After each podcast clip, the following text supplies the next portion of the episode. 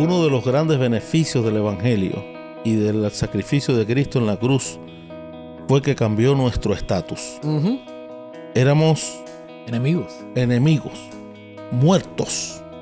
Y de un momento a otro, después de, en el momento de la cruz, limpios y no solamente amigos, sino somos hijos. Hijos de Dios. Herederos. imagínate que el juez, el padre juez, coge al asesino de su hijo y lo adopta como su hijo. Eso somos nosotros.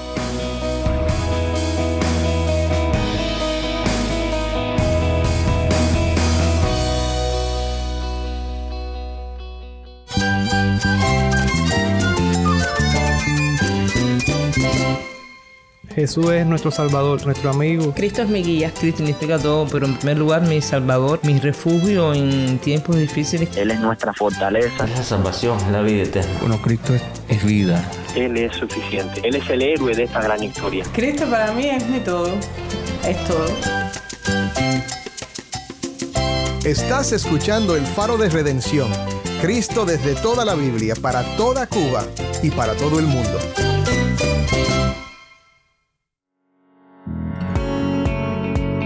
Hola, soy el pastor Dani Rojas, el nuevo director y locutor del Faro de Redención. Gracias por acompañarme hoy. Continuamos con una serie nueva titulada Llevando cautivo todo pensamiento. Hoy vamos a presentar la primera mitad de una conversación que tuve con tres pastores en la iglesia evangélica Los Pinos Nuevos, Habana Vieja. Hablaremos sobre la guerra espiritual que se libra cuando se predica la Biblia y la importancia de mantener a Cristo como central en nuestra predicación de las Escrituras. Y, el verbo se hizo carne y habitó entre nosotros. Y Jesús dice más adelante, yo soy el camino, yo soy la verdad, yo soy la vida. Eh, nadie va a por mí. Cuando entendemos eso, entonces todo cambia y, y, vemos que no estamos hablando de ninguna otra filosofía. Y por eso creo que Pablo habla con tanta fuerza ahí.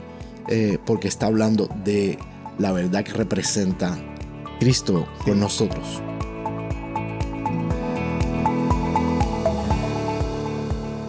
Quédate con nosotros para oír sobre la importancia en la guerra espiritual de siempre ver a Cristo en su palabra.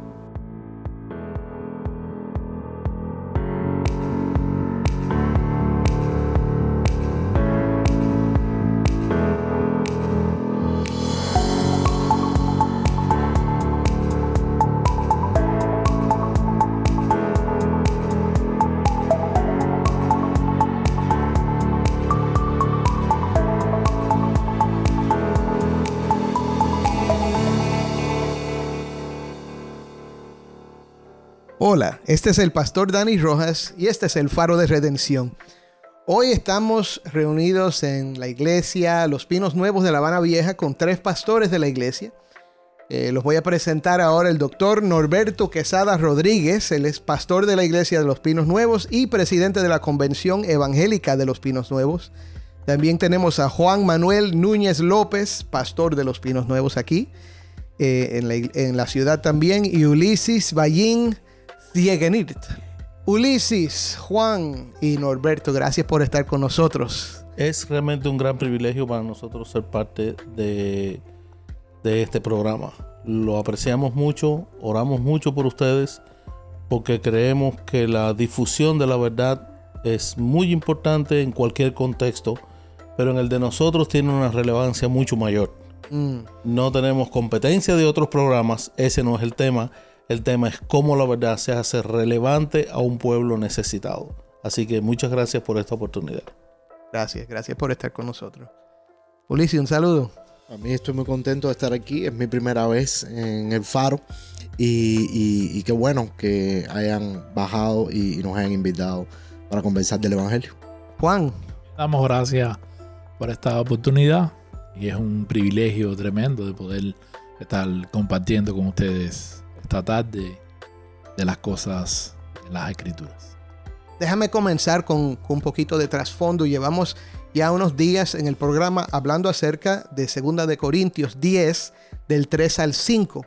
Pablo dice, no militamos según la carne, porque las armas de nuestra milicia no son carnales, sino poderosas en Dios para la destrucción de fortalezas, derribando argumentos y toda altivez que se levanta contra el conocimiento de Dios, y llevando cautivo todo pensamiento a la obediencia a Cristo.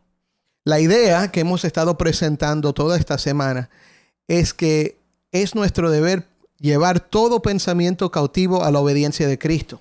Y Pablo cuando habla de esto, hermanos, él no estaba hablando de cosas que tienen que ver con la autoestima, no estaba hablando de la guerra espiritual en el sentido que se presenta a veces. Él estaba diciendo que cuando hay falsa doctrina, mm. cuando hay enseñanzas que de verdad se están desviando de la verdad de Dios, él dice, las armas de nuestra milicia no son carnales. En otras palabras, ustedes me ven como un débil, porque Pablo era una persona que físicamente no era muy impresionante. Dice, ustedes me ven así, pero yo no estoy batallando con mi cuerpo. Mm. Esto es algo espiritual. Y cuando, cuando yo vengo es para destruir fortalezas, derribar argumentos, toda altivez. ¿Sabe? Todo lo que leímos hoy. Él está hablando de una confrontación con la verdad de Dios al error. Bueno, ya he hablado demasiado, quiero oírlos a ustedes. Así que voy a hacer una pregunta. Esta primera pregunta es, ¿qué pasa cuando desarrollamos doctrinas bíblicas sin tener el Evangelio como marco de referencia? Yo, creo que, que, el Evangelio sirve como el muro o el canal donde uno va seguro y no se deja... Eh, como el cauce del río, ¿no? No te deja que se desmadre, que se, que se salga del carril, del, canal. Y eso te lleva al, a donde Dios quiere. Siempre eh, te va a llevar a buen puerto. Mm, ok. Es como el, el muro que no te deja desviarte. Tener a Cristo como marco de referencia entonces es el muro que te protege de desviarte. ¿Quieren añadir algo a eso? junto con, el, con la verdad que encierra el texto bíblico que leíste y, la, y el sentido de la pregunta, hay una relación muy estrecha entre el concepto de verdad mm. del que Pablo defiende ahí en Corintios y que es el mismo concepto de verdad que está en, en toda la escritura.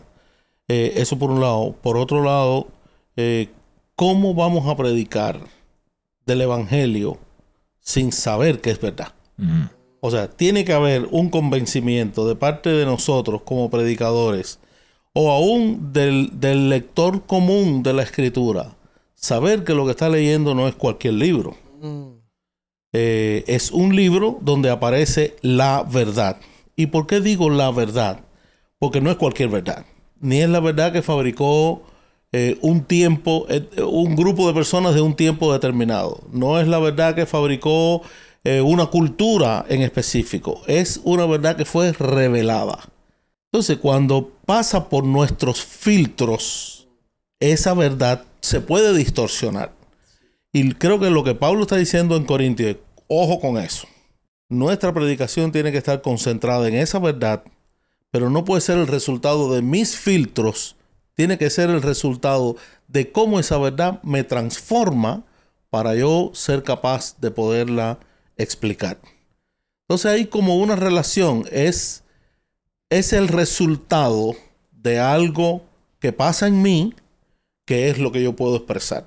Entonces, llevando todo pensamiento cautivo a la obediencia a Cristo, no es vamos a fabricar una verdad y la vamos a poner a disposición de la gente. No, vamos a entender esa verdad que ha sido revelada y nuestra perspectiva tiene que estar sometida tiene que estar cautiva a esa expresión de la verdad que es el Evangelio de Cristo. Ahora, Evangelio no es tampoco el resultado de la fabricación de alguien, no es un producto que alguien creó. El Evangelio justamente como esa verdad de Dios revelada en Jesucristo su Hijo es lo que impacta y transforma el corazón de la persona hoy. Bueno, y yo quiero explorar algo que dijiste porque creo que es importante.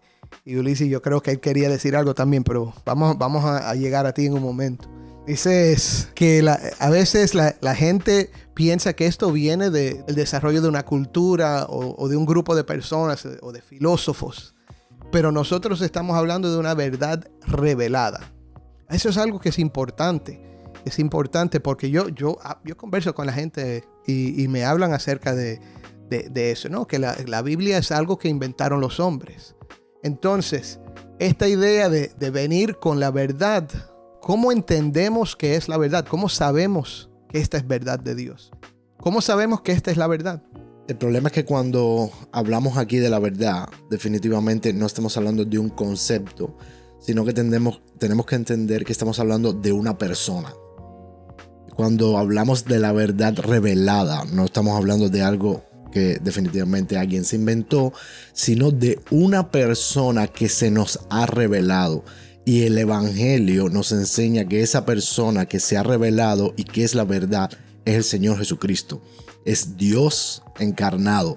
Entonces no es definitivamente ningún concepto, es algo que supera todos los conceptos porque es una persona que vino a mostrar quién era Dios, quién es Dios, cuál es el propósito para el cual Dios nos creó y, y cómo Él quiere relacionarse con nosotros. ¿Cómo es el versículo ese que, que habla de, de, de Cristo como la verdad? en el principio era el verbo, el verbo era, estaba con Dios, el verbo era Dios, y, y, y, el verbo se hizo carne y habitó entre nosotros. Y Jesús dice más adelante, yo soy el camino, yo soy la verdad yo soy la vida.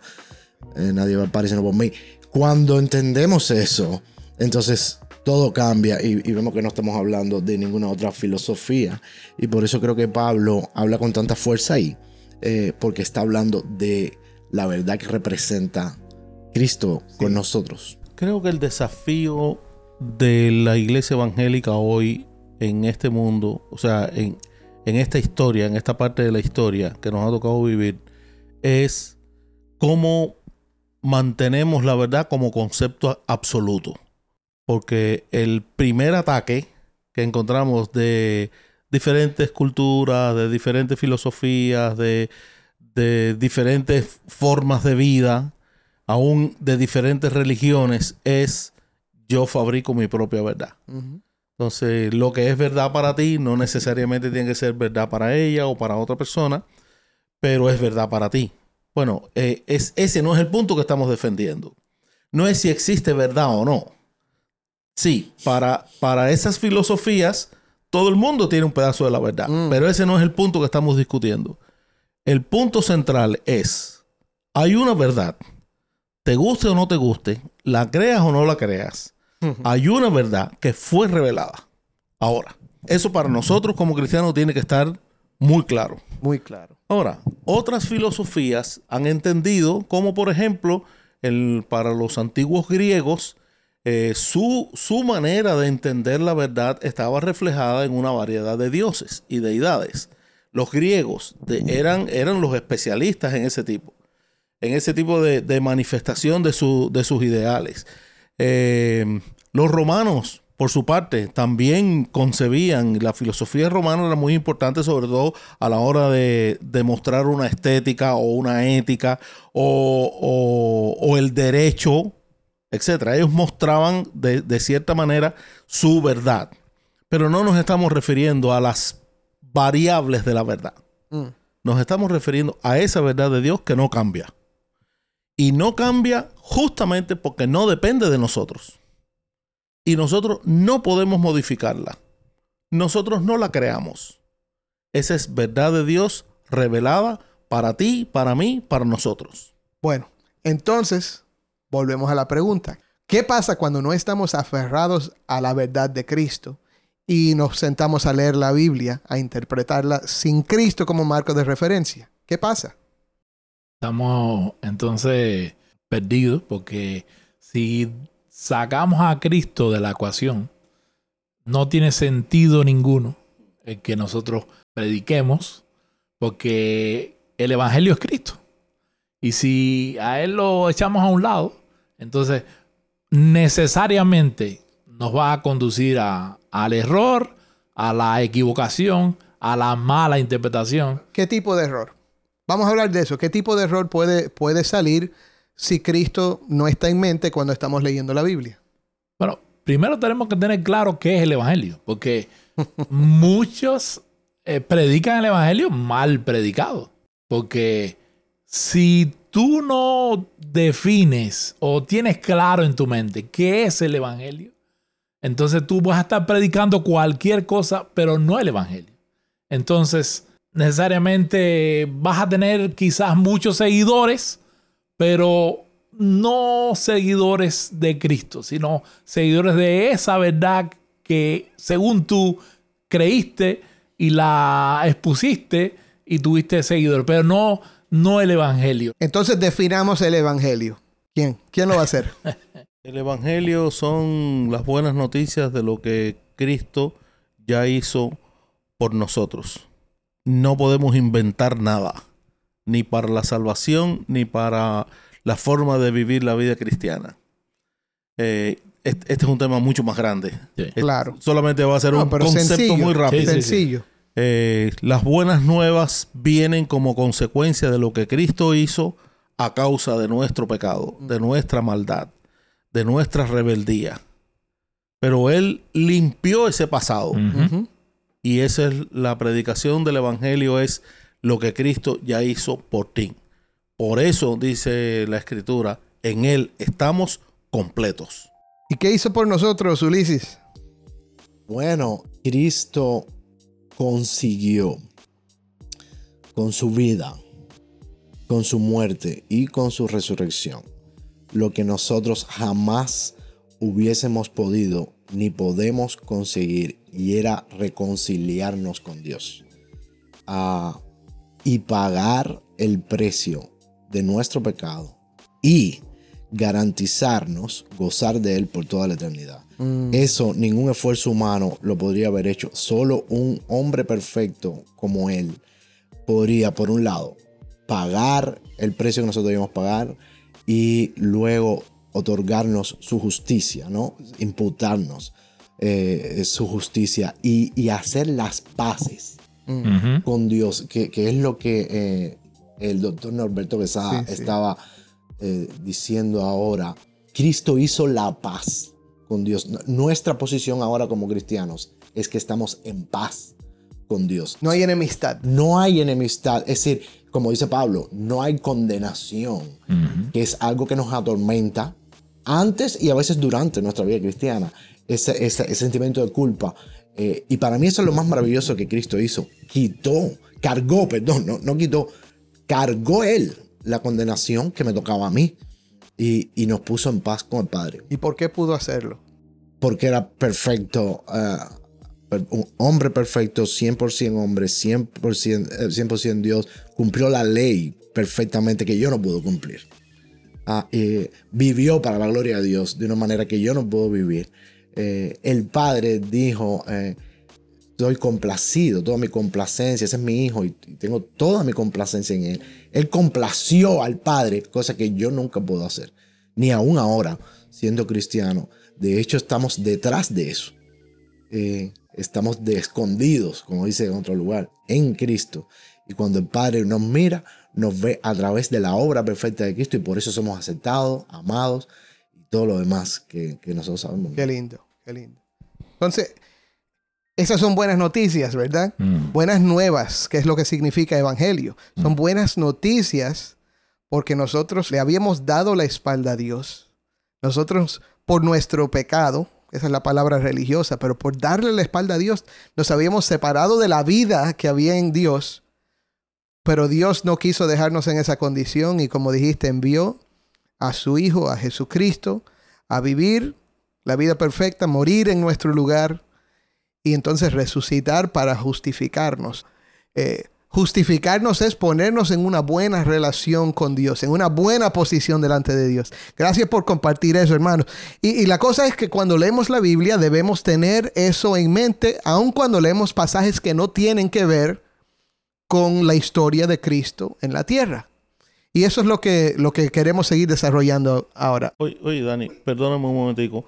Uno de los grandes beneficios del Evangelio y del sacrificio de Cristo en la cruz fue que cambió nuestro estatus.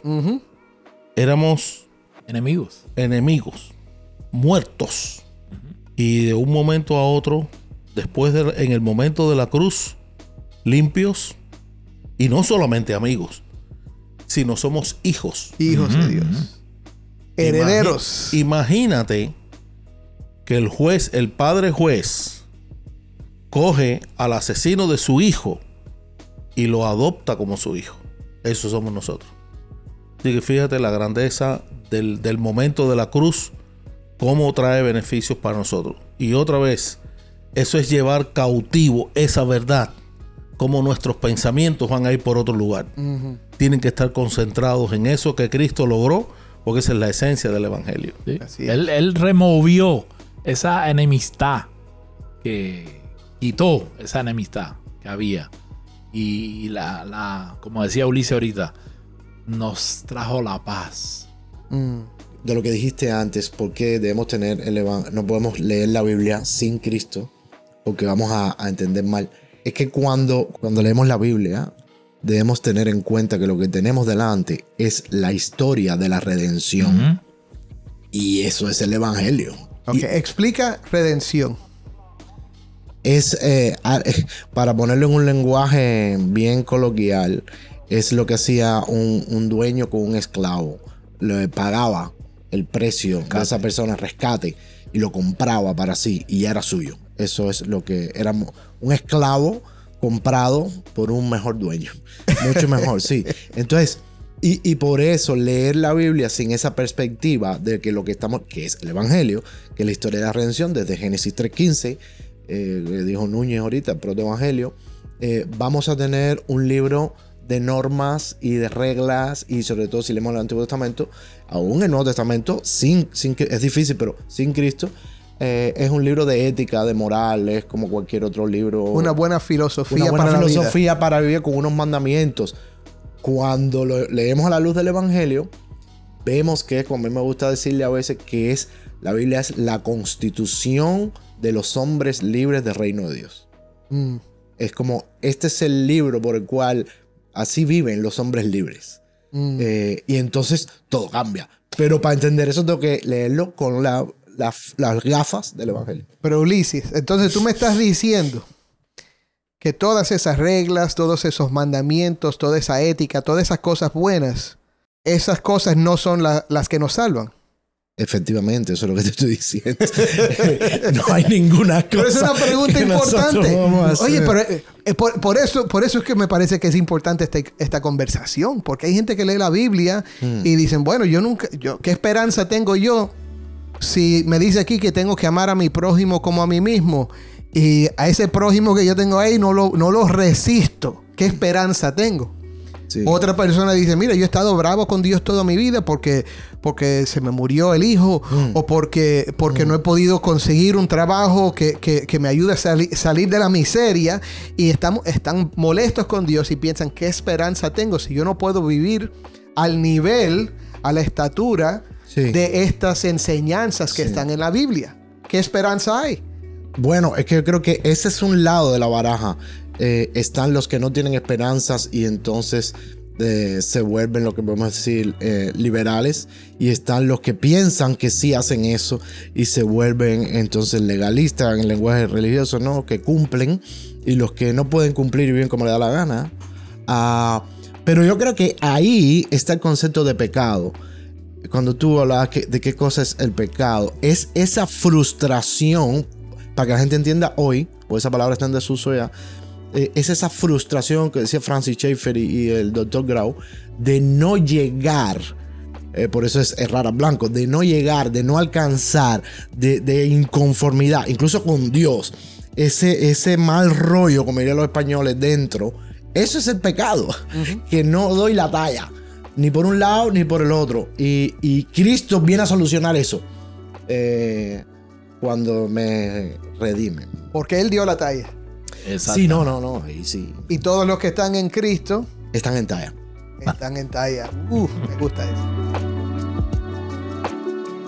Bueno, vamos a pausar aquí. Yo creo que ya hemos hablado bastante y se nos está acabando el tiempo, pero mañana vamos a continuar. ¿Está bien? Así que gracias por estar con nosotros, hermanos. Y mañana seguimos hablando de este tema tan importante.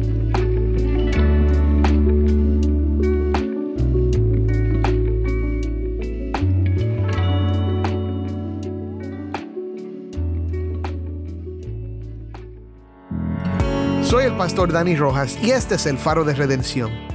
Gracias por acompañarnos hoy en el Faro y nuestra serie Llevando cautivo todo pensamiento. Has escuchado la primera de dos partes de nuestra conversación con el doctor Norberto Quesada y con los pastores Ulises y Juan de la Iglesia Evangélica Los Pinos Nuevos en La Habana Vieja. Hemos oído hoy que el Evangelio es el muro o el canal que nos protege de desviarnos de la verdad que no estamos fabricando la verdad, sino que presentamos una perspectiva sometida a la verdad de Cristo. Que la verdad revelada es una persona que se ha revelado el Señor Jesucristo. Que la predicación del Evangelio es lo que Cristo hizo por ti, pagando el precio por nuestros pecados y haciendo paz para nosotros con Dios. Y más importante, que confiar en Cristo cambió nuestro estatus con Dios. Si esto ha sido de bendición para ti, acompáñanos mañana para la segunda parte de esta importante conversación. Nos toca creer y confiar que lo que Él hizo es suficiente. Sí. Sí. Descansar. Acabado. Esperar en reposar. Esperar en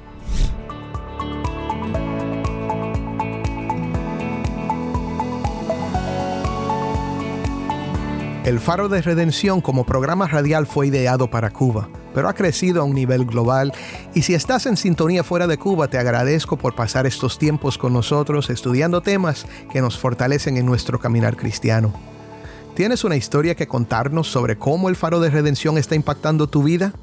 Mándanos un correo electrónico a ministerio arroba elfaroderedención.org ministerio arroba elfaroderedención.org o, si te es más fácil, puedes enviarnos un mensaje en WhatsApp. Nuestro número es 1-786-373-4880. 1-786-373-4880. Y no olvides que también nos puedes seguir en las redes sociales, en Facebook, Instagram y Twitter. Solo busca el Faro de Redención. Allí encontrarás más contenido durante la semana para animarte en tu fe y para mantenerte informado sobre el ministerio del Faro. Para más información sobre este ministerio y sobre cómo tú puedes formar parte de nuestra misión, visita nuestra página web elfaroderedención.org. elfaroderedención.org.